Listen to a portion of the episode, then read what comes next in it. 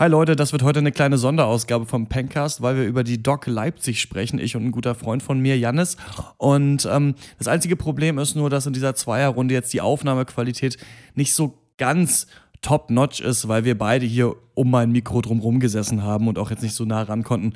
Das bedeutet, dass so ein bisschen Hintergrundrauschen drauf ist. Da gewöhnt man sich aber eigentlich äh, einigermaßen schnell dran, glaube ich. Nächste Woche dann wieder alles im alten Setup, wie immer. Und jetzt viel Spaß mit dem Cast. So, du bist ja kein Podcast-Profi, deswegen machen wir hier äh, jetzt kurz mal Stimmen-Warm-up. Anytime you're going to talk to anybody important, do these. First, arms up. Deep breath in and, and sigh out. One more time. Very good. Now we're going to warm up our lips and we're going to go bop. Bo, bo, bo, bo, bo, bo, bo, bo, Very bo, good. bo, And bo. now. Ich weiß nicht, ob ich den so gut kann. Exaggerated la la. La, la, la, la, la, la. La, la. Das kann ich nicht so gut. Nicht? Nee. Ah. Ja. The pros call this Tja, siren. ne? Ist ja auch really Profi. It starts with we and goes to or. The we is high, the or is low. So you go.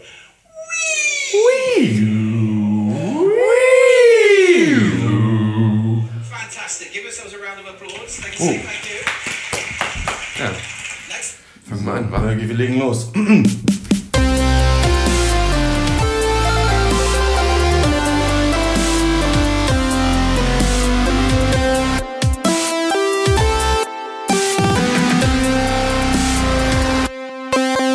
Hallo und herzlich willkommen zum 126. Pencast, unserem äh, wöchentlichen Film- und TV-Podcast. Wir hassen Animations- und Dokumentarfilme, denn wir sprechen heute über das äh, 59. internationale Leipziger Festival für Dokumentar- und Animationsfilm, kurz äh, die Doc Leipzig. Mein Name ist Christian Eichler und ich spreche mit Jannis Westphal. Hallo. Hi, na, es ist schön, dass du jetzt mal bei mir im Podcast bist. Natürlich für alle äh, Stammhörer, ja, Max Ole von Raison, äh, Horst Lukas Diesel und wie heißt der andere, äh, Malte Springer, sind heute äh, nicht dabei, denn wir haben uns was Besonderes äh, überlegt. Wir wollten mal über die Doc Leipzig sprechen, denn es ist so, dass wir ja im Cast bis jetzt eigentlich noch keine ähm, ja, so Filmfestivals besprochen haben und die Doc war jetzt, glaube ich, auch das erste Filmfestival, das ich jetzt so richtig so akkreditiert wie so ein hochnäsiger äh, Journalistenfuzzi irgendwie hab besucht habe. Du hast mich sogar akkreditieren lassen über den Pencast, genau, und dann deine eigene Akkreditierung äh, von der Filmarche bekommen. Und jetzt war gerade die Doc Leipzig eine Woche lang. In Leipzig werden, äh, wurden Dokumentar- und Animationsfilme gezeigt und wir haben richtig, richtig viele Filme geguckt. Du ja sogar noch viel, viel mehr als ich. Ich habe äh, acht Filme gesehen, wollte eigentlich zehn gucken. Du hast wie viel? 15? 14 oder 15, ich weiß nicht mehr genau. Genau. Und ähm, nur ganz kurz, bevor wir da anfangen, darüber zu sprechen, ähm, wir wollen natürlich jetzt nicht wie in einem normalen äh, Podcast jetzt so einzelne Filme da ewig auseinandernehmen, denn das Problem ist natürlich, ihr da draußen könnt die jetzt gar nicht alle gucken. Also viele von denen sind entweder auch so klein und so spartig, dass sie gar nicht ins Kino kommen werden und manche, wie jetzt die größeren deutschen Filme, kommen dann nächstes Jahr irgendwann ins Kino. Dann werde ich auf jeden Fall nochmal im Podcast darauf hinweisen, so dass wir das schon mal angesprochen haben, aber eigentlich wollen wir ein bisschen darüber reden, was kann irgendwie Dokumentarfilm sein, was ist so cool an Dokus, was ist vielleicht ein bisschen nervig und vor allem, wie war das auf dem Festival und ein bisschen erzählen, welche Filme uns bewegt haben und aber vor allem warum, also so ein bisschen vielleicht mal ein paar Szenen erzählen und so weiter. Ne? Ähm, Janis, wir Ja. kennen uns äh, seit, wir hatten mal einen Spanischkurs zusammen an der Uni, da haben wir uns aber nie so richtig, ähm, ja genau, weißt du gar nicht mehr genau, ne? Und ähm, ich weiß Ja. noch genau, ich bin ähm, nach äh, Tansania damals für zwei Praktika bei zwei NGOs, war auf einer Hausparty vom Kumpel von uns, wir kannten uns noch gar nicht so richtig und ich meinte so zu irgendwem, ja, ja ich bin ja jetzt hier demnächst in Tansania ein halbes Jahr und dann meinte er, hä? Janis ist doch auch in Tansania und hol dich einfach, zerrt dich einfach von hinten so her. Und es war zufällig so, dass wir beide gleichzeitig, ähm, wann war das, 2013? 2011. 2011, 2011, äh, zusammen in äh, Tansania. Was hast du da nochmal damals gemacht? Ja, gute Frage. Also ich war, so erst ein Praktikum gemacht bei so einem Dachverband von allen tansanischen Presseclubs, hab da halt so Pressearbeit gemacht und Training Manuals geschrieben und dann bin ich rumgereist und dann war ich noch einen Monat Manager auf dem Partyboot auf Sansibar. Ey, das war so geil. Da hatten Kumpels von dir hatten so eine Werft ne, in, in Moansa und hatten dann so ein Partyboot gebaut. Unten so Dancefloor, oben Ja, Sonnendeck. Und dann sind wir mit diesem Boot da irgendwie rumgeeiert. Aber das ist vielleicht, vielleicht ist das mal ein Thema für ein Pankers of Duty eigentlich. Unsere Zeit auf dem Partyboot. Mega assi. Aber Vielleicht. Vielleicht soll das keiner wissen, ja. Erzähl doch mal kurz, also klar, wir sind alte äh, Freunde noch aus Berlin damals, aber ähm, was du jetzt oder was dich eigentlich so an den Film ranbringt, denn du bist ja auch bei der Filmarche in, äh, wo ist das? Potsdam, In Berlin. Berlin, siehst Ja. du? Ich bin Filmexperte, du merkst es, ja. ja. Erzähl mal ein Das bisschen. habe ich, hab ich, hab ich mir immer schon gedacht, aber jetzt weiß ich's. ähm, ja, das ist halt eine selbstorganisierte Filmschule und auch Europas größte und erste selbstorganisierte Filmschule. Ähm, das heißt, dass man quasi als Student Mitglied im Verein wird, in einem Förderverein. Du bezahlst 70 Euro im Monat. Ähm, dadurch finanziert sich halt die gesamte Schule und äh, du als Studierender äh, organisierst nicht nur irgendwie dein eigenes Curriculum in, im Kurs und lädst halt Dozenten ein, so wie, so wie das im Kurs irgendwie beschlossen wird, mhm. sondern beteiligst dich auch an der Organisation der Schule. Also ich bin zum Beispiel irgendwie Komiteesprecher im Fundraising-Komitee. Uh. Ja. Musst du da auf der, auf der Straße stehen und so äh, Fundraising betreiben? Nee, nee, wir die ganzen Amnesty-Leute und die... Nee, nee, nee, wir haben äh, einen Antrag geschrieben, also haben jetzt auch irgendwie 47.000 Euro vom, von der Bundesbeauftragten für Kultur und Medien bekommen mhm. und jetzt gibt es erstmal schön, schöne neue Kamera. Geil. Ja. Ja, aber ist ganz gut. Also es war halt irgendwie ursprünglich so gedacht, dass als Alternative zwischen den staatlichen Hochschulen, mhm. die halt irgendwie halt irgendwie ein bisschen Sind da nur die ganzen Rejects, die woanders nicht reingehen? Seid ihr so ein bisschen die Aussätzigen? Ja, deswegen heißt es ja auch Arche. nee, ja, aber ist halt irgendwie, hat sich mittlerweile halt auch so zu einer guten Alternative entwickelt, weil es mhm. halt irgendwie, also für mich hat was die beste Lösung, so private Filmschulen sind halt irgendwie ein bisschen nervig und so viel lernen tut man da auch nicht und halt mega teuer. Ja. Und äh, wenn jetzt HFF oder DFFB hast, du halt Vollzeit, du musst halt nebenbei arbeiten, um das überhaupt leisten zu können. Mhm, mh. Das ist halt ein Teilzeitstudium. Und, und, ihr seid doch auch von der Filmarche jetzt ähm, dann so richtig so klassenfahrtmäßig mit richtig vielen Leuten auch auf die Doc Leipzig gekommen, ne? Also ihr seid dann alle ähm, quasi so Uni-akkreditiert gewesen. Genau, genau, genau. Ja, also wir waren glaube ich 30 Leute oder so. Mhm. Also fast, es gibt ja drei Dokumentarfilmklassen, dann noch Regie, Montage, Kamera, Produktion, Drehbuch und halt von da den allen ein bisschen, um halt die ganzen, ganzen Dokumentarfilmklassen waren alle hier. Und eine, äh, eine Freundin hatte auch einen Film äh, auf der Doc Leipzig, der hieß 15 Zimmer. Mhm. Da ging es um, ähm, um äh, ein Hospiz in, in Berlin, also quasi, wo dann äh, die schwerstkranken Fälle hinkommen, um zu sterben. Also okay. die bleiben halt nur eine Woche und die hat halt einen Dokumentarfilm gemacht, ja. der war halt auch sehr, sehr, sehr schön und da, das, in dem Screening waren irgendwie so ein Viertel des Saals waren halt nur Arche-Leute. Ja, und das hat halt dann die Moderatoren halt auch super schön gefunden, weil ja. normale ist halt für normale Film schon nicht normal. Also es heißt halt viel mehr Ellenbogengesellschaft mhm. und äh, da sind vielleicht irgendwie die drei Leute, die dran mitgearbeitet haben, mitgearbeitet haben und ähm, ja, bei uns ist es halt alles ein bisschen Kuschelgruppe auch. Aber schön. Ja, cool. Ja, wir lernen ich, was. Ich finde, ähm, also meine ähm, Mitbewohnerin Stella, die ist jetzt auch ähm, aus Leipzig weggezogen und an die äh, Konrad Wolf jetzt, äh, an die Filmschule, da sind sie auch quasi so klassenfahrtmäßig her. Die haben mal ganz viel auch so bei Workshops und sowas irgendwie mitgemacht. Und ich muss sagen, ähm, also wie man sich die Doc Leipzig vorstellen kann, es ist jetzt nicht so, dass da so eine Venue gemietet wird und dann sind da die ganze Zeit Filme, sondern quasi in den Kinos der Stadt und auch im Cinestar zum Beispiel, was ähm, direkt zentral ist, werden halt einfach äh, Dokumentarfilme gezeigt. Und vor allem ist es ja auch alles an sich auf Englisch. Also manche Filme sind natürlich auf Deutsch, aber sind immer englisch untertitelt. Und ähm, du kannst dann aber, habe ich, ich habe aber nie einen im Kino gesehen, glaube ich, die deutsche Untertitel auf dem Smartphone anzeigen lassen. Also du kannst dir quasi so eine App runterladen, dann kannst du so auf dein Handy gucken und irgendwie die deutschen Untertitel zu diesen englischen Filmen irgendwie. Ja gut, so vielen Leuten habe ich jetzt nicht auf Smart Smartphone gestiert. Ja, aber ich habe manchmal so in den Raum geguckt, geguckt, ob schielt einer auf sein Handy und das war nicht so. Aber es ist dann quasi so, dass du genau hast so einen Plan und es laufen eigentlich den ganzen Tag ja Filme. Ich glaube, um elf oder sowas geht's los, ne? In den ganzen verschiedenen Kinos. Und dadurch lernt man auch so ein bisschen, obwohl man schon viel auch im Sinister rumhängt, so ein bisschen ein paar Kinos von Leipzig auch kennen, weil auch so ein paar Indie-Kinos dabei sind. Ich finde es aber auch ganz cool, dass auch das Sinister und sowas dabei ist und dass es dann so wie so ein Clash gibt. Also Leute, die gerade Doctor Strange sehen wollen oder irgendwie Bad Moms und andere gucken sich irgendeinen verspulten finnischen Dokumentarfilm über irgendeine Waldhexe an. So, ich finde es ganz.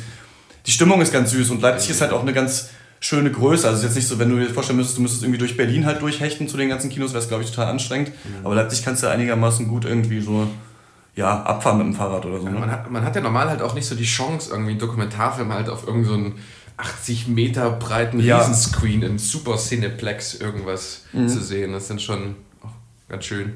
Genau, das ist irgendwie cool. Und ich finde sowieso, also die Stimmung ist irgendwie gut, die Leute sind ganz gut drauf. Und natürlich ist es jetzt für uns, finde ich, witzig, weil ich war, ähm, ich war im letzten Jahr einmal kurz auf der Doc, nur bei äh, The Wolfpack, haben wir auch im Podcast damals besprochen. Und da waren dann auch äh, zwei, glaube ich, dieser Kids, die da gewohnt haben und sowas. Und das ist natürlich auch cool, also nochmal, um das so zu ähm, verdeutlichen es ist nicht nur so, dass du dann da bist und äh, normale Zuschauer müssen 8 Euro zahlen, das ist glaube ich 6 Euro ermäßigt pro Film. Und das ist natürlich ein bisschen geil, weil du, dass man so Oberjournalistenmäßig und äh, dann irgendwie da hingeht und man geht zu dieser Filmkasse und holt natürlich ein Ticket auch für einen Freund von sich oder so. Ja, ich hätte bitte eine Karte für den Film und dann bitte zwölf Karten für diese ganzen Filme. So. Und dadurch rennt man halt auch so ein bisschen Horst hat das mal einem Off-Duty zu Reisen erzählt, dass er das so geil findet, wenn man im Urlaub ist und sich dann so immer so fragt, okay, eine 80, äh, ja, äh, 800 Jahre alte Kathedrale, nö, ist mir heute nicht gut genug. Und den finde ich jetzt so, man rennt halt so irgendwo rein und dann ist vorne so eine Frau, die sagt so, ja, dieser Film feiert jetzt Weltpremiere und man sitzt da halt so in seinem Stuhl irgendwie mit einer, mit einer Fanta und irgendwie Chips, die man sich reingeschmuggelt hat, ja, mal gucken, was das ist und mal, mal, äh, mal schauen. Und das Coole ist halt, finde ich, auch an der Doc ist so,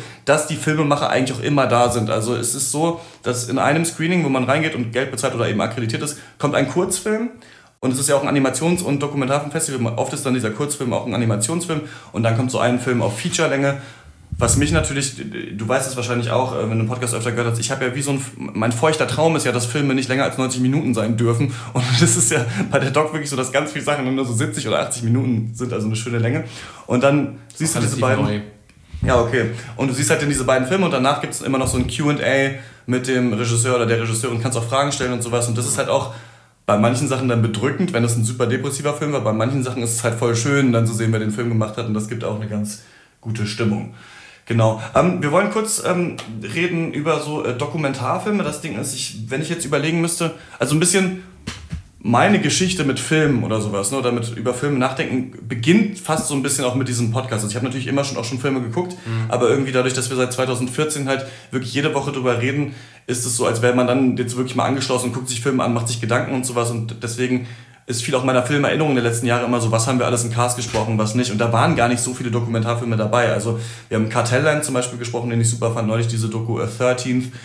Dann ähm, im letzten Jahr waren auch ein paar Sachen dabei, so, aber ich bin nicht jemand, der viele Dokumentarfilme gesehen hat.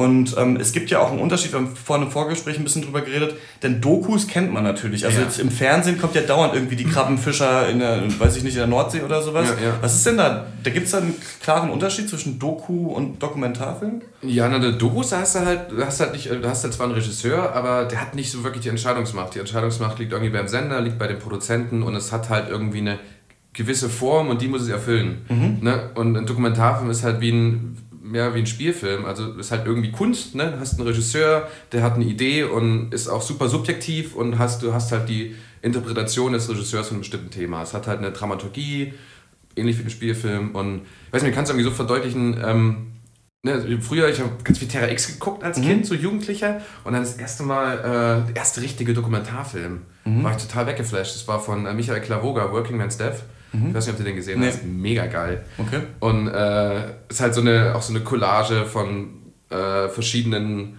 harten äh, Arbeitermilieus auf der mhm. ganzen Welt. Und halt in super tollen Bildern, super tolle Farben. Äh, aber ohne halt dabei irgendwie so die armen Leute irgendwie, ne, irgendwie zu bemitleiden, sondern auch irgendwie empowernd und ja. hat mich total weggeflasht. Da wusste ich eigentlich damals, ey, so Filme würde ich auch ganz gerne mal machen. Also habe ich mir dann nicht so für möglich gehalten, aber.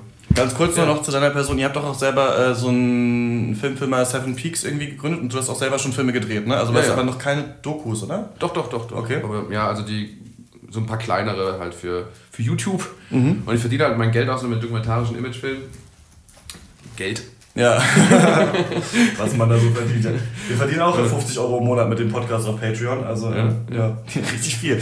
ähm, nicht jeder, sondern insgesamt. Ähm, aber das Interessante ist ja, finde ich, bei Dokumentarfilmen, das merkt man auch, also das Schöne ist ja, wenn du danach so ein Q&A hast, ne? und da sind ja dann nicht nur Filmkritiker im Publikum, dann hat irgendwelche Studenten, sondern auch ganz normale Leute so. Und oft kommt natürlich eine Frage, ähm, wie inszenierst du einen Dokumentarfilm und vor allem, was ist denn daran jetzt echt und was war irgendwie gestellt? Und diese Grenzen verschwimmen natürlich ein bisschen, weil das Interessante finde ich ja beim Dokumentarfilm ist ja einerseits, dass es eine echte Geschichte ist, die da abgebildet werden soll, oder es immerhin echte Menschen sind, die du siehst. Denn ich habe, was ich wirklich gemerkt habe, und ich fand diese Woche Doc wirklich echt schön, aus ganz vielen unterschiedlichen Gründen. Einmal, weil man auch in so viele Länder einfach mal reinschaut, man sieht man einfach mal einen finnischen Film oder weiß ich nicht, dann ist man mal in Syrien oder sowas.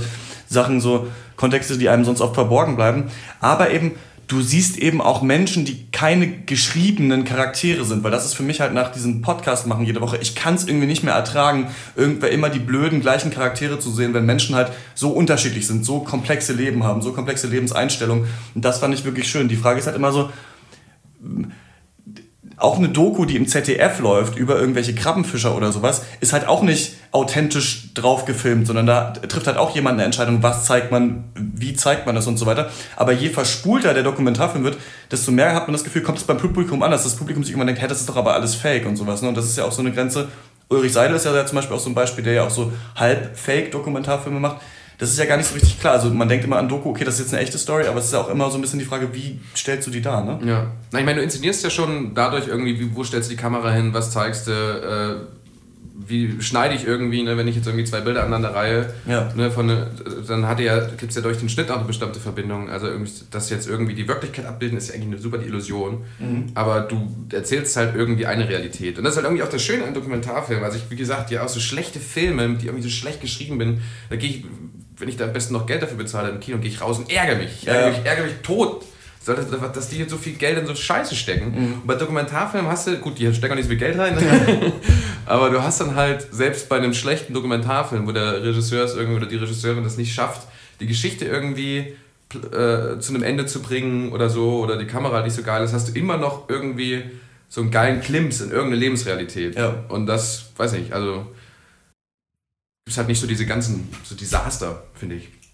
Ja, und das Witzige ist halt, wenn du akkreditiert bist, gehst du halt irgendwie abends irgendwo rein, hockst dich da erstmal hin und guckst mal halt so. Und wenn du einpennst, ja gut, was soll's ungefähr so, ne? Also ich finde das halt ganz geil. Ich habe einen gesehen, Oderland Fontana heißt der. Und das war auch so ein bisschen geil. Es waren halt so Bilder, äh, so Aufnahmen von der Oder aus Brandenburg, aber nicht mal, es gab nicht mal Kamerafahrten. Also die Kamera stand immer starr da und du hast die Oder gesehen oder irgendein Feld oder irgendeine Kirche.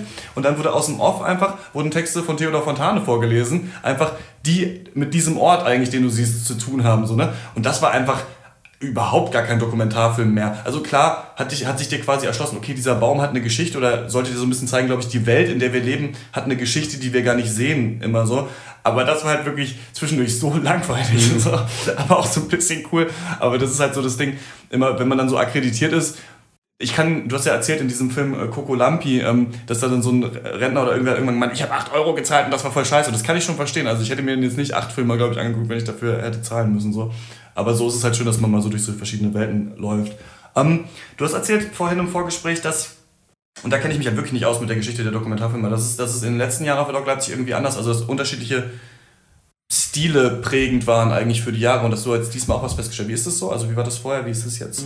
Na, so ein bisschen. Also vor drei Jahren waren noch ziemlich viele Filme, wo quasi das Filmemachen im Film sichtbar ist. Ne? Also es geht ja irgendwie, äh, wir haben ja gesagt, das ist ja irgendwie keine, nicht die Abbildung von Realität, sondern du erzeugst eine gewisse, eine gewisse Realität. Und um das sichtbar zu machen, gibt es halt eine Richtung im äh, Dokumentarfilm, das Cinema Varieté. Ähm, wo dann quasi auch die Kamera gezeigt wird, der Filmmacher gezeigt wird, Inszenierungsvergänge gezeigt werden, etc. Ähm, und dann so die letzten zwei Jahre war ganz viel Direct Cinema, das heißt, äh, ich probiere irgendwie, die, ich lasse die Kamera so lange laufen, bis die Leute die Kamera vergessen und dadurch irgendwie wird es authentisch, so, Ja. so zusammengefasst. Ähm, und dieses Jahr fand ich halt mega interessant. Es gab, also irgendwie waren die Dokumentarfilme halt alle kürzer Ja. und halt super knackig. Also ähm, ich weiß nicht, vielleicht lag es auch, es lag irgendwie an der Doc Leipzig, aber auch, weil ich irgendwie gerade Bock drauf hatte. Aber ich habe irgendwie von den 15 Filmen so mindestens zwei Drittel waren irgendwie so, so feel good Happy End Filme, was halt irgendwie im Dokumentarfilm eigentlich nicht normal ist. Ne? Du hast ja irgendwie so, oh, schwierige Themen und oh Ja, Gott, ja. Holocaust. Ja. Und dann äh, Ich hatte auch, ich habe mir auch, ich habe mich auch ein bisschen gedrückt, muss ich sagen, so. Also immer weiß ich nicht, dann dann immer so, ja, Autisten und irgendwie vergewaltigte Frauen in Afrika und sowas. Ach nee, ich gucke mir mal lieber an irgendwie zwischen den Stühlen, wo einfach nur gezeigt wird, wie, wie Referendare an Schulen, so wie das so ist. ja, aber der Film war ja auch mega relevant, Ja. weißt? Genau. Ich meine, der hat, das war halt ein super schöner äh, Zugang. Ne, ist ja die Geschichte von, von ja genau, drei Genau, können wir gleich nochmal, ähm, kannst du nochmal kurz, weil du gerade gemeint hast, also, ah genau, und heute, also diesmal hast du gesagt, fandst du was mehr spielfilmmäßig. Also du fandst, diesmal waren die Filme auf eine Art zugänglicher als, als in den letzten Jahren vielleicht? Ja, also halt das bisschen leichter verdaulicher. Also viele so künstlerische Dokumentarfilme sind halt einfach oft ein bisschen lang, hast lange Kameraeinstellungen und sehr, sehr viel abstrakt, viel offen zur Interpretation, sag ich mal. Ne? Und dieses Jahr waren halt viele Filme, die ein ganz klares Narrativ hatten. Die waren, wie, also wie gesagt, eigentlich wie ein Spielfilm. Du hattest einen klassischen Dreiakterfilm mit einem Höhepunkt, dann gab es die Krise und Ja. der, der Held auf der Reise etc. Ja. Und äh, war halt auch mega schön, weil es irgendwie, finde ich, so Dokumentarfilme äh, so aus diesem Stigma rausholt, ne? Irgendwie die so super schwere Kost zu sein. Weil äh, guckst einen Dokumentarfilm, bist halt mega unterhalten gleichzeitig, ne? Und du hast auch im Vorgespräch irgendwie gesagt, dass dich das auch so ein bisschen nervt, dass man so Dokumentarfilme meistens nicht so mit Kumpels zu Hause auf dem Beamer oder sowas sich anguckt oder so, ne? Ja, ja. Also, ähm, ja, ich meine, ich, ich studiere Dokumentarfilmregie und selbst ich gucke echt selten Dokumentarfilme, Ja. deswegen gehe ich auch so gerne auf die Doc Live. Ich moderiere am Radio und höre fast nie Radio, ja. Weil wenn du halt irgendwie mit deinen Kumpels zu Hause sitzt und dann, ja, was guckt man heute Abend, dann hast du halt doch keinen Bock, dann irgendwie Act of Killing zu gucken. Mhm. Weil danach gehen alle nach Hause und weinen ein bisschen. Ja. Ja, das ist echt interessant, ne, dass diese verschiedenen unterschiedlichen Thematiken und sowas. Und ich finde es auch, ich finde eigentlich, man hat ja das Gefühl, dass auch so mit Netflix jetzt so Making a Murderer und sowas, dass schon Leute eigentlich Bock haben auf coole Dokumentarfilme und sowas. Und das ist, ich merke eigentlich immer, wenn wir dann mal in einem Podcast besprechen, so, sind die auch echt oft gut oder irgendwie cool. Und ähm, ja, es ist ganz schön, mal da so, ja, in diese Welt mal so abzutauchen. Vor allem für mich halt nach diesen ganzen Hollywood und auch manchmal diesen Indie-Film-Desastern, die wir manchmal so besprechen. Also mal so, hat man wirklich gesehen, krass, das ist eigentlich wirklich interessant, was hier abgeht. Wir können mal über ein paar ähm, Filme sprechen, würde ich sagen, die wir gesehen haben und so ein bisschen erzählen, was uns da so bewegt hat. Jetzt nicht alles, was wir gesehen haben, aber vielleicht mal so ein paar interessante Projekte oder sowas. Und für mich war schon von Anfang an dieser Film äh, Zwischen den Stühlen, ist ein deutscher Film, der auch dann äh, demnächst im Fernsehen laufen wird. Ähm, interessant, es war aber lustig, weil als ich Leuten davon erzählt habe, dass ich da reingehen will und dass mich das total interessiert, haben alle gesagt, das ist ja voll langweilig. Und zwar geht es darum, dass drei Referendare an verschiedenen Schulen in Berlin begleitet werden. Einer ist auf dem Gymnasium, eine Grundschule und einer ist auf so einer Gesamtschule.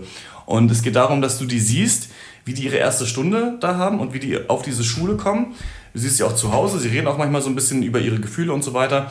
Und irgendwann fangen die auch an zu reflektieren über das Bildungssystem und so weiter. Gleichzeitig wird man sich zum ersten Mal, finde ich, so richtig bewusst, dass diese Referendarier selber auch abends auf eine Schule gehen müssen, wo sie so nochmal so Didaktik äh, gelehrt bekommen, plus halt irgendwann geprüft werden und diese Prüfung halt im Raum steht. Und ich fand für mich, war das einer der Filme, der nicht auf so einer negativ-emotionalen Ebene eingetroffen hat. Das sind andere Filme, da würde ich noch später nochmal zukommen. Aber den irgendwie jeder gucken kann, weil jeder war an der Schule, jeder hatte mal Lehrer, jeder hatte mal einen Referendarlehrer und jeder kann das irgendwie verstehen. Und ich finde auch, jeder hat so eine pseudo ausgeklügelte Meinung zum Bildungssystem. Ich finde, ich könnte da ewig drüber reden mit Leuten über das Bildungssystem, weil das einfach schwierig ist. Wie, was geben wir unseren Kindern mit? Wie wollen wir die erziehen? Wie funktioniert es hier? Und man, ich habe ja selber zum Beispiel in Indien äh, auch da Englisch unterrichtet. Irgendwie fand ich halt lustig, weil als sie da über so ähm, wie man halt guten Unterricht macht. Ich, ich mir so gedacht habe, ja geil, bei weltweit weiß es auch niemand. Man geht einfach von der Klasse und unterrichtet irgendwas. Und ähm, also dieses, dieser ganze Themenkomplex Erziehung ist total interessant. Und ich fand persönlich, dass dieser zwischen den Stühlen Film, denn ich habe sehr viele eigentlich nicht so zugängliche Dokumentarfilme gesehen. Oder ich habe immer, ja, also du warst ja den ganzen Tag da, ich bin immer halt äh, abends halt da hingegangen und deswegen auch einen Film irgendwie um 23 Uhr, diesen Fontane-Film da geguckt.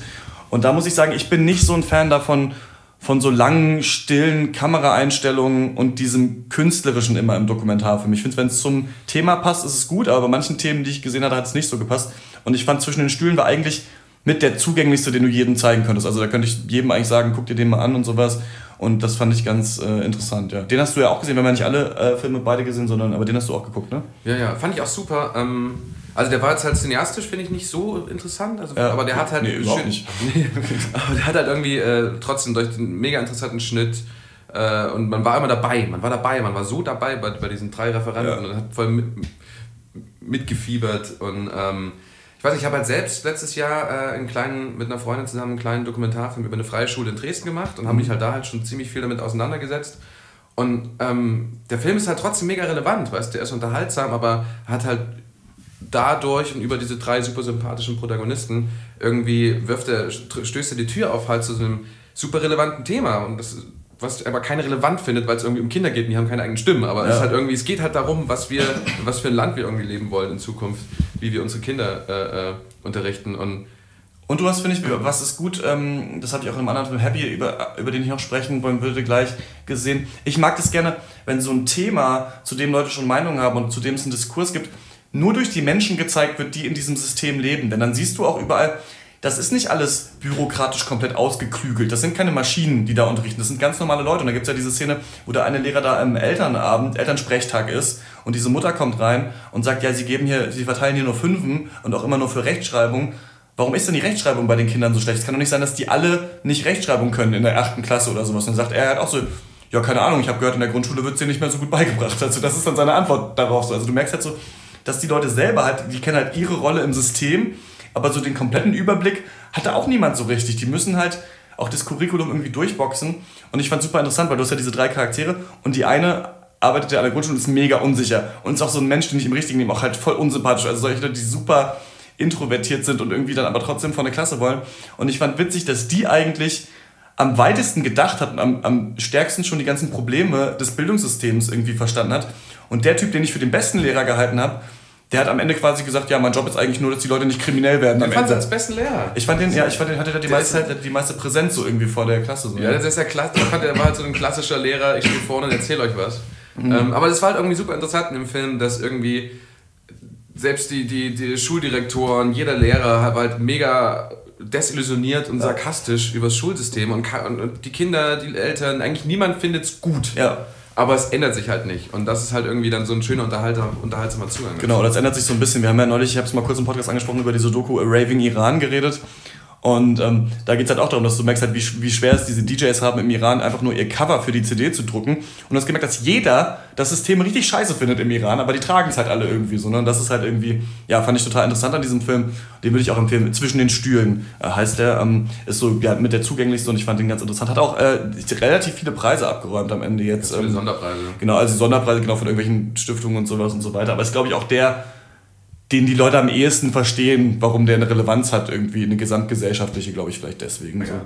Ähm, wir können mal weitergehen, zum Beispiel noch ein Film, den wir beide gesehen haben, Kaiser's Enchanted Forest, eine komplett andere Geschichte und auch viel künstlerischer. Das ist ein finnischer Film und wenn ich das noch zusammenkriege, geht es darum, dass so ein dass wir die Geschichte sehen von einem englischen Schriftsteller, der einen Traum hat davon, der träumt von Lappland und einem Volk, was da wohnt und macht sich dann auf, fährt nach Lappland, ähm, da ganz weit irgendwie mit den Schlittenhunde, muss ewig in so einer, erstmal so einem Haus wohnen, bis er dann da überhaupt hinkommt und trifft dann so ein Volk, ich habe jetzt vergessen, äh, wie die heißen. Lappet? Genau, die Lappen, aber die haben, die, die hatten nur so einen Eigennamen. Ähm, und genau, hängt dann da mit den Lappen rum und trifft diese Kaiser. Das ist so eine alte Oma, die quasi da diese, so ein bisschen dieses Dorf und diese Familie leitet und die alle Märchen kennt aus dieser Geschichte. Und äh, du siehst dann eben durch so Aufnahmen, wo dann auch am Ende rauskommt, dass ein paar von denen halt gefaked sind, also gar nicht die Originalaufnahmen zu dieser Zeit.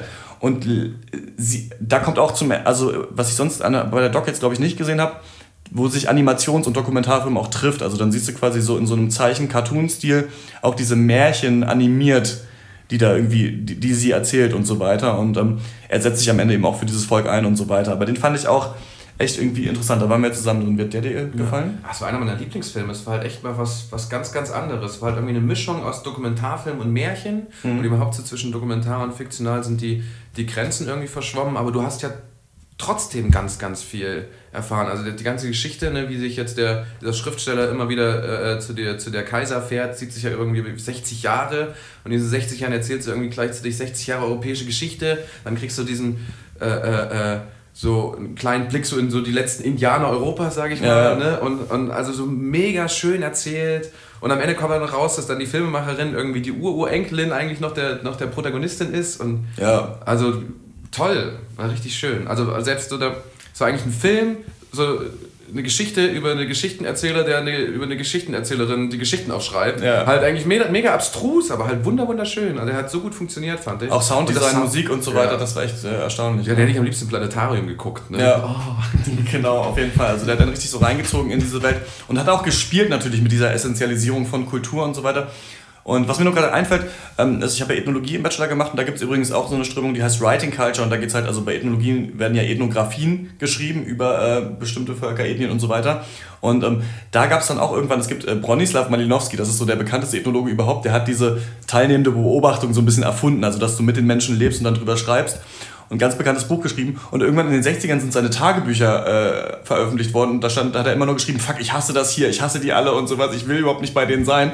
Und dann gab es so einen riesen Zerwürfnis in der Ethnologie, okay, fuck, was machen wir jetzt? Und dann gab es halt diese Strömung von wegen, du musst es selber thematisieren, dass du diesen Film machst. Und ähm, das, das ist ja, wie, wie du gesagt hast, bei diesen verschiedenen Arten von Dokumentarfilmen soll man die Kamera zeigen und so. Und der war halt sehr, weil es um Märchen ging, auch sehr märchenhaft gemacht und sollte, glaube ich, eher auch diese Stimmung vermitteln und irgendwie eine schöne Geschichte erzählen. Genau. Wir werden in den Podcast-Notes dann, werde ich die einzelnen Filme dann auflisten, dass man dann nochmal, vielleicht sich auch nochmal einen Trailer angucken kann oder sowas. Und dann, ja, in späteren Podcast nochmal, falls sie ins Kino kommen, nochmal drüber reden. Dann ähm, können wir vielleicht, erzähl du mir doch mal von einem Film, du hast doch Fighter gesehen, den fandst du gut. Fighter war mega. Also Fighter ist so das beste Beispiel für so einen Film, wie ich gesagt hatte, irgendwie so ein Spiel, wie so ein Spielfilm wirkt. Also äh, Wahnsinnskamera, also cineastisch ist vielleicht der cineastische Dokumentarfilm, den ich je gesehen habe. Äh, und das ist ein deutscher Dokumentarfilm von Susanne Binninger. Worum Äh, geht's? Äh, es geht halt um äh, äh, Mixed Martial Arts Kämpfer aus Berlin, also und ähm, halt so deren Vorbereitungen für die Kämpfe und äh, äh, halt mega spannend. Also es sind nicht nur die Kämpfe, wo du halt auch super mitfieberst, sondern halt auch was das für die bedeutet. Und die kriegen halt super wenig Geld, ne? die mhm. Boxer kriegen mehr Geld, gleichzeitig ist aber diese, dieser Sport halt super kapitalistisch. Ne? Da halt, geht es eigentlich nur um Entertainment und das sagt dann auch so selbst der Schiedsrichter sagt, Entertainment ist das Wichtige. Ne? Wenn ihr euch einfach irgendwie hier nur rumringt, äh, das, ist, das interessiert keinen. Ihr müsst euch schon auf die Fresse hauen, so ja. nach dem Motto. Ne? Ich will Blut sehen. Ja. Und so Gladiatoren der Moderne. Und die aber selbst halt irgendwie sich gleichzeitig dadurch halt so äh, super viel äh, Selbstbestimmung holen, äh, mhm. Äh, Selbst, Selbstwertgefühl. Mhm. Und ist halt ne, irgendwie, ich hau jemand auf die Fresse und, und besiege, ist halt so das, ne, ja. die einfachste oder die, die essentiellste Selbst. Äh, so mache ich das auch immer, ja. Wenn ich irgendwie einen schlechten Tag habe, irgendwem erstmal eine Stelle geben, dann ja, geht's wieder. Ja. ja. aber irgendwie die schönste Szene war, da waren halt so zwei, äh, die waren noch beste Freunde. Und der, ähm, die waren halt nicht äh, im Schwergewicht, sondern halt im Mittelgewicht und mussten halt irgendwie unter einer bestimmten Grenze bleiben. Und vor jedem Kampf muss, muss der eine halt so mega abnehmen und die, die, die, die packen einen am letzten Tag vor der, vom Waagetag, mhm. werden die noch irgendwie zum Schwitzen eingepackt und halt in Salzwasser gelegt und dürfen halt irgendwie 24, äh, darf 24 Stunden nicht trinken und er isst, er nascht halt die ganze Zeit und das ist halt irgendwie so, so ein Running Gag über den ganzen Film, dass der schon wieder genascht hat. Ja. Das, ist halt mega schön. Dann hast du halt irgendwie so diese super Atzen und reden die ganze Zeit über Süßigkeiten. Krass. Der hat auch einen extra Preis bekommen, glaube ich, von ähm, einem Jugendgefängnis in Leipzig. Eine Kollegin von mir von Detektor FM war da auch und da wurden auch Doc-Filme gezeigt und da waren dann auch diese MMA-Kämpfer irgendwie auch am Start. Und das war total cool, weil alle sich, alle fanden sich, hatten so mega Respekt voreinander, diese Kämpfer und die Knackis und dann noch die Leute von der Presse und sowas, das scheint ganz cool gewesen zu sein. Und ähm, da, wird da einer begleitet quasi von diesen Kämpfern äh, über seine Karriere? Oder gibt es so ein, so ein Spotlight in, so eine, in diese Szene in Berlin? Oder wie ist das? Es sind insgesamt vier äh, Kämpfer, es ist halt diese, diese äh, ähm beiden relativ jungen Kämpfer, die so ein bisschen Aufsteiger sind, dann so, so der Big Daddy, ja. so der so mega reif ist und halt super auch reflektiert eigentlich mhm. ist und halt sehr, sehr, sehr sanft. Das war auch super interessant. Ich meine, er macht den brutalsten Sport der Welt ja. und ist halt so ein sanfter Bär. Ja. Und ähm, ja, ähm, war auch ganz interessant. Am, am, Ende war noch eine Frage ähm, im, im, Publikum, ja, ähm, was hättest du denn gemacht, wenn, wenn, wenn äh, die nicht gewonnen hätten? Mhm. Ne? Und da hat die Susanne, Susanne Binninger erzählt dann, ja, ich, das, darüber habe ich gar nicht nachgedacht. Ich habe nur Sorgen gemacht, wenn alle, wenn, wenn alle nur gewonnen hätten. Ja. Weil, weißt das ist halt irgendwie der Unterschied, das ist auch das Schöne im Dokumentarfilm. Ähm, du musst am Ende nicht gewinnen. Ne? In, so, in so einem Spielfilm bist du halt irgendwie, äh, du hast irgendwie das klassische, der klassische Sportfilm, äh, äh, am Anfang läuft alles schlecht und du hast am besten noch irgendwie einen Alkoholiker-Trainer, dann rappelt er sich zusammen und dann kommen die ersten Siege, oh, dann kommt aber die Nemesis und es klappt nicht und in der zweiten Halbzeit gibt es irgendwie die große Rede und dann klappt es. Mhm. Und ähm, diese Regeln, die brauchst du halt nicht ne, ja. im Dokumentarfilm, weil es klappt halt auch so. Und ähm, ist halt viel stärker da, äh, zu zeigen, dass die verlieren, weil dann zeigst du, was für diese echten Menschen halt wirklich auf dem Spiel steht, weil die ja. sind halt irgendwie zwei Jahre zurückgeworfen. Das ist halt interessant, weil das ist ja auch in diesem zwischen den Stühlen in diesem äh, Film über die Referendare ist es ja auch so, dass du eben nicht weißt, wer schafft es denn dann am Ende, diese Prüfung zu bestehen, wer wird wirklich Lehrer? Und das ist ja echt das Schöne, stimmt, da habe ich noch gar nicht drüber nachgedacht, dass wenn es dann eben spannend ist oder du mitfieberst, dass du wirklich nicht weißt, was passiert. Weil bei Hollywood weißt du immer, okay, vielleicht verliert er dann, aber am Ende wird er schon gewinnen. Ich hoffe ja immer, ich liebe ja Hollywood-Filme, wo es nicht klappt, also wo dann am Ende noch gesagt wird, nö, und jetzt ist auch alles scheiße übrigens, so, äh, um so ein bisschen noch mit den Erwartungen der Zuschauer zu spielen so do äh, gute Dokumentarfilme sind ein bisschen wie Game of Thrones, weißt du? Da ja, da wird, wird irgendwie der, der, der Star wird dann Anyone can die, ja. Und da äh, können wir direkt zum nächsten Film kommen, den ich gesehen habe und wo man echt sagt, okay, da gab es fast nur Verlierer. Das war äh, The War Show. Obeida äh, Südhorn heißt die äh, Regisseurin, ist ein syrischer Film. Und das ist, ähm, ich hatte vorher, kurz vorher zwischen den Stühlen diesen Lehrerfilm gesehen und gedacht, okay, das ist bis jetzt, finde ich, der beste, den ich gesehen habe. Der hat mich irgendwie auch bewegt und der war schön. Und dann habe ich diesen Film über den Krieg in Syrien gesehen und danach will man fast nur weinen. Also, und das Krasse ist halt, am Anfang fand ich den ein bisschen langweilig, den Film, weil ich nicht ganz verstanden habe, was der Punkt ist, den sie machen will. Und es geht quasi darum, dass zur Zeit ähm, des arabischen Frühlings halt dann auch in Syrien ja angefangen wird zu demonstrieren gegen Assad und gegen äh, die Herrschaft und so weiter. Und da wollte sie einfach nur so sich und so ein paar Künstlerfreunde halt einfach zeigen, die halt auch mitdemonstrieren, die dagegen sind, die so ein paar Demonstrationen selber organisieren und die aber noch nicht so eine Todesangst vor dem Regime haben, sondern immer noch denken, das könnte können wir schaffen. Und Gaddafi ist weg, also wird doch Assad jetzt wahrscheinlich sich auch verpissen. so. Und dann lernst du so ihre Freunde kennen. Das ist auch relativ so stümperhaft mit einer ollen Kamera gefilmt und so weiter, nicht so ein großer künstlerischer Anspruch. Du lernst einfach irgendwelche Leute kennen, dann liegt einer am Strand, singt ein Lied und sowas und du lernst sie so ein bisschen kennen. Und dann geht es eben immer weiter, wie der Bürgerkrieg sich so langsam ausweitet und sie reist dann eben auch so an die Fronten, in die Städte, in denen gerade gekämpft wird und interviewt einfach Leute und es sterben richtig viele von ihren Freunden einfach dann. Und du am Ende siehst du diesen Film, hast den gesehen und normalerweise freust du dich ja total doll, dass dann die Regisseurin da ist und dann geht die halt nach vorne, ist da und du, also das ist dann so, dass du denkst, ich habe gerade gesehen, was dir passiert ist in den letzten vier Jahren, ich habe keine Fragen. So, also ich, glaub, ich weiß nicht, was ich dich fragen soll. Weil dann auch irgendwer gemeldet hat, was war denn das Budget des Films oder sowas, wo ich auch echt dachte, ey Leute, so, ich weiß ich nicht, keine Ahnung. Und da war eine Szene, das muss ich nur kurz erzählen. Das ist, glaube ich, eine der krassesten Filmszenen, die ich in, in diesem Jahr auf jeden Fall oder überhaupt gesehen habe es geht dann darum, dass die Leute so ein bisschen stolz sind auf die Wunden, die ihnen äh, die Regierungstruppen von Assad zugefügt haben. So, also so ein bisschen diese zeigen vor der Kamera quasi und sich so ausziehen, da hat da jemand so Einschusslöcher oder weiß ich nicht. Und ähm, dann gibt es eine Szene, da kommt sie in so ein Haus rein und da ist so ein Mädchen, das hat eine Kopfwunde und dann kommt der Vater rein und zeigt ihr ein Video auf dem Handy, wie sie gerade durch diesen Bombenangriff diese Wunde bekommen hat und jemand die Wunde näht ohne Betäubung und er das Mädchen fragt so, wer hat dir das angetan? Und sie sagt, Assad das Monster, Assad das Monster und ist total ruhig. Und er ist quasi stolz auf seine Tochter, dass sie so äh, weiß, wer das Monster ist und gegen Assad ist. Und das ist für dich als Zuschauer auf so vier Ebenen ein Abfuck, weil erstmal ist es halt total ekelhaft, einfach so, du siehst es halt und denkst du so, wie schlimm, dann denkst du, wie schlimm für dieses Mädchen, dass die, dass die ohne Betäubung genäht wird. Und dann wie krass, dass der Vater das direkt filmt, um es quasi später propagandistisch nutzen zu können und direkt jetzt ihr das zeigt, also solche Sachen irgendwie so, ne. Und das war Film, dieser Film The War Show, der so leicht anfängt und danach steht die Regisseurin halt da und es, es leben halt noch zwei, drei von diesen Freunden und hat jemand im im Publikum gefragt, und wo ist jetzt die eine Freundin und so, warum ist die jetzt heute nicht hier? Und dann so, ja, die ist jetzt in Deutschland, wohnt in so einem beschissenen Flüchtlingsheim irgendwie, kriegt irgendwie keinen Job und sowas und ist alles scheiße, ist irgendwie Rassismus ausgesetzt und sonst was. Ich habe leider diesen Film neben den Gleisen dann nicht sehen können, der, glaube ich, um so, ein, so eine Bahnhofskneipe in Mecklenburg-Vorpommern geht, wo du quasi diese Vorurteile gegenüber ja. Flüchtlingen hast. Das wäre ein schönes Package auf eine Art gewesen. Aber das war wirklich, also die hat am Ende auch gesagt, so weiß ich nicht, wir müssen für den Frieden kämpfen und so und für die Entwaffnung der Welt und sowas. Und danach, also nach diesem Film denkst du, gut, alles, was ich mache, sind First World Problems so irgendwie.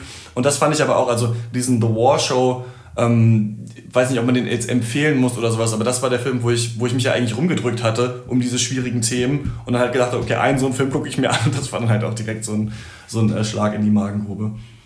Ähm, genau, was würdest du Vielleicht können wir mal einen, den, den wir auch beide gesehen haben, den, ich fand den in Ordnung, äh, du fandest den, glaube ich, relativ schwierig. Äh, Coco Lampi hieß der. Mhm. Deutscher Film. Geht darum, dass einer so einen Onkel hat und der hat das Ei eines. Einer hat Onkel. Äh, genau, der Onkel hat das, ja jeder fast, ne? Nein, nicht jeder. ähm, hat das Ei eines Elefantenvogels, so einer, so einer ausgestorbenen Vogelart aus Madagaskar. Und dann stirbt dieser Onkel und dann ist dieses Ei weg. Und diese Dokumentation ist quasi die Suche nach dem Ei des Elefantenvogels. Und dann hat der Typ irgendwie noch eine Diamantenmine gehabt und dann weiß man nicht so richtig, was los ist. Und im Film siehst du quasi immer so Museumsarchivarbeiter, die so versuchen, dieses Ei halt dann am Ende zu finden, so irgendwie. Aber am Ende kommt so ein bisschen raus, dass der Film dich eigentlich verarscht, also in, in dir versucht so eine. Äh, ich hatte immer das Gefühl, dass Indiana Jones oder auch so Videospiele wie Zelda, wo du in so Tempel reingehst und so Sachen plünderst, dass es halt alles eigentlich aus dem Kolonialismus kommt. Also dieses irgendwo hingehen, irgendwas plündern, irgendein Abenteuer und so. Und damit spielt der Film halt so ein bisschen. Aber dir ging der ziemlich auf die Ketten, oder? Ja, also ich weiß nicht. Ähm es gibt so eine, so eine ganz so eine Grundtheorie, auch im Spielfilm, ne, ist irgendwie so, es war irgendwie eine Heldenreise, ne? Irgendwie ja. der Filmemacher geht irgendwie auf die Suche nach diesem Ei, ne? So wie Indiana Jones, kann man irgendwie sagen. Und irgendwie, so das ist das Want, ne? So es gibt ja so eine Mischung zwischen Need und Want. Also so einen klassischen Film ähm, du hast ein Wand, das wird irgendwie im Film gesetzt, ne, das wäre hier jetzt irgendwie das Ei. Und dann irgendwann kriegt der Held irgendwie das Wand gar nicht, aber es ist doch gar nicht mehr so wichtig, weil er dann auf dieser Reise sein Need entdeckt. Ja, ne? okay. Und irgendwie fehlt, am Ende ist irgendwie so, ja, das Ei gibt's nicht, irgendwie ist alles auch alles egal und zwischendurch haben wir irgendwie Verschwörungstheorien gehört, aber was haben wir denn davon? Also ich finde, du kannst so einen Film nicht machen und dann so mega naiv irgendwie über Kolonialismus mhm. nachdenken. Ähm, ich meine, am Ende, gerade auch am Ende geht's ja nach, nach, nach Madagaskar und ähm, hast irgendwie die Chance, irgendwie den, den Film rumzudrehen und irgendwie ein, ein, kritisches Ende zu finden, aber er inszeniert dann halt irgendwelche Locals, die dann dadurch irgendwie auch gar keine. Das sind die einzigen Charaktere, die irgendwie. Keine, die sind ja irgendwie als, als Statisten und Schauspieler ja. missbraucht, weißt du? Mhm. Weiß ich nicht. Fand ich ich fand interessant an dem Film so ein bisschen wie auch in diesem Fontane-Film, dass du quasi so siehst, welche Spuren der Kolonialismus noch so nachgelassen hat. Also irgendwann sind sie da in der Schweiz bei irgendeinem so Madagaskar-Verein von so Leuten, die noch irgendwelche geklauten Kulturschätze haben und wissen, dass sie alle bald sterben und nicht mehr wissen, wo, was wollen wir jetzt eigentlich damit machen. und das nicht zurückschicken. Ja, genau. Und das fand ich halt auch äh, ziemlich interessant. So, äh, du musst in 10 Minuten los. Ähm, deswegen würde ich mal sagen, vielleicht geben wir noch so ein paar kleine Blitzlichter auf Sachen, die interessant, also vielleicht nicht jetzt nur irgendwelche Filmtitel nennen, aber sagen, was hat dich vielleicht noch irgendwie beeindruckt Mhm. und warum? Ähm, das ist ein Film, der hieß Oleg's Choice. Äh, Also es geht um russische Soldaten, die sich freiwillig quasi ähm, am Ukraine-Konflikt beteiligen, an der russischen separatistischen Seite. Und ähm, ist halt komplett aus deren Perspektive. Also ne, das ist jetzt auch ein großer Unterschied zwischen Dokumentation, da können sie was nicht machen, weil das verstehen halt dann viele nicht, die denken, oh, die, die, die Russen machen ja alles richtig. Aber im Dokumentarfilm kannst du es halt machen. Und gerade in dem Film, da ging es halt auch gar nicht wirklich um, um den Ukraine-Krieg, sondern es ging um Krieg. Also die Regisseurin hat es geschafft, ähm, super, super intime äh, Gespräche mit diesen Soldaten zu führen, die halt auch super, super literarisch sind und halt auf so einer literarischen Ebene zu zeigen, warum die das machen und dass es halt eigentlich super der Mumpitz ist, aber die es trotzdem immer weitermachen Ja. und halt dabei irgendwie kaputt gehen, aber die machen es trotzdem immer weiter. Ja. Und es hat mich irgendwie total äh, erinnert in irgendwie, ich weiß nicht, an Erich äh, Maria Ja, Remarque, im West West. West nichts Neues, weil irgendwie diese, diese Soldaten abstruse, dieses abstruse Soldatsein irgendwie Mhm. da so wunderschön erklärt hat. Das war eine Mischung auch, auch, auch wie so, so äh, Vietnamkriegsfilme, wo es Ja. halt auch ganz viel um dieses Trauma geht und dieses Sinnlosigkeit. Und das fand ich halt da super, super intim und, und toll erzählt. Und das ist natürlich auch toll, finde ich, wenn der Dokumentarfilm es schafft, eben über nicht nur Charaktere, sondern Menschen seine Thematiken zu erklären. Ne? Und das ist zum Beispiel so, da gibt es einen Film, ich habe auch mit der äh, Regisseurin Caroline Genreit bei Detector FM ein Interview geführt.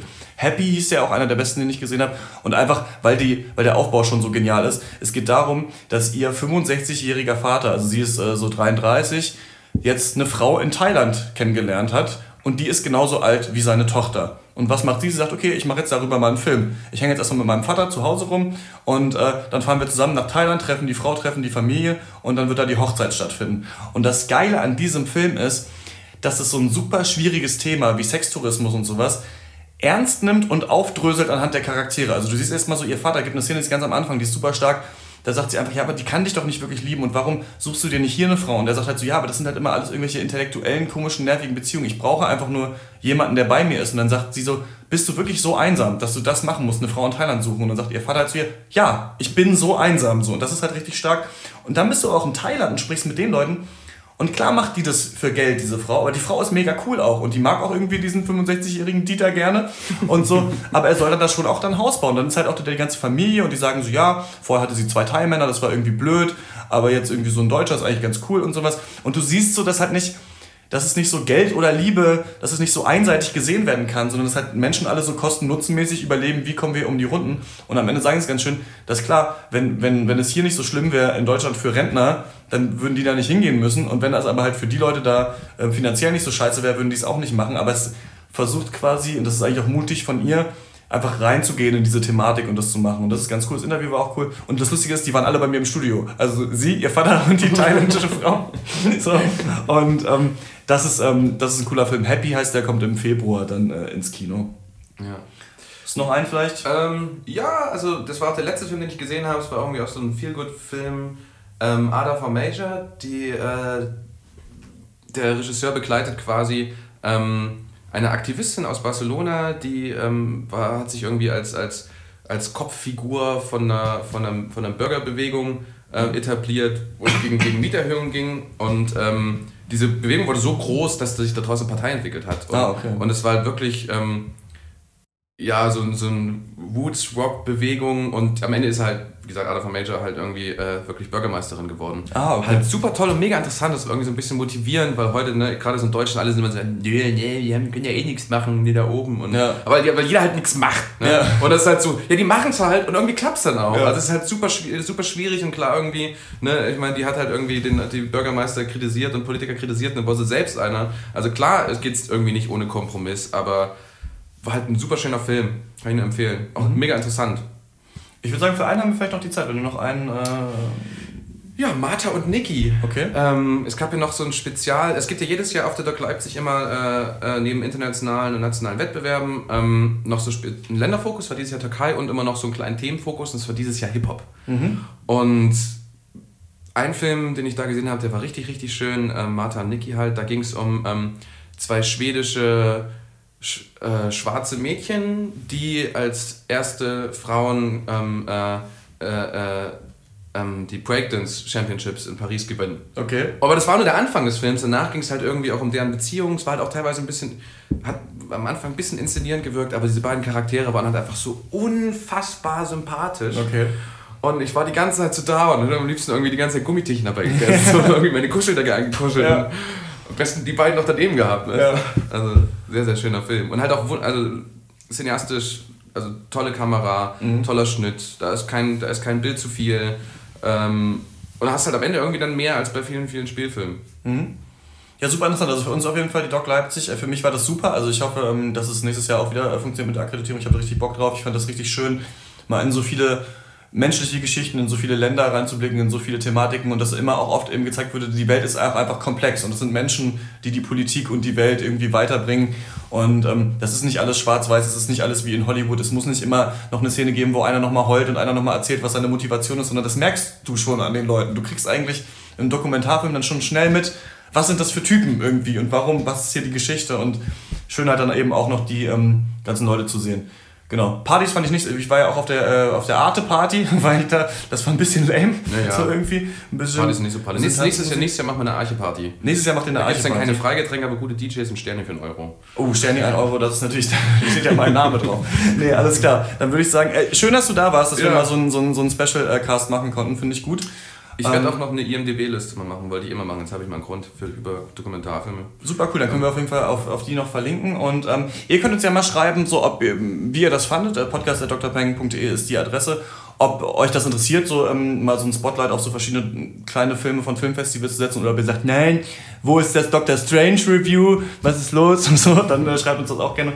Janis war voll nervig. Genau, Christian war voll nervig, aber mit mir müsst ihr, Hey. mit mir müsst ihr leben, wenn ihr diesen Cast habt. Nee, vielen Dank, äh, dass du da warst. Nächste Woche äh, sprechen wir über Dr. Strange über den neuen Woody Allen-Film Café Society und den deutschen Film äh, Der Nachtmar, der jetzt schon auf äh, DVD bei uns draußen ist. Genau, da hören wir uns wieder am nächsten Sonntag. Das war's von uns. Bis zum nächsten Mal. Ciao. Danke, dass du da warst, Janis. Ja, danke, danke. Tschüss.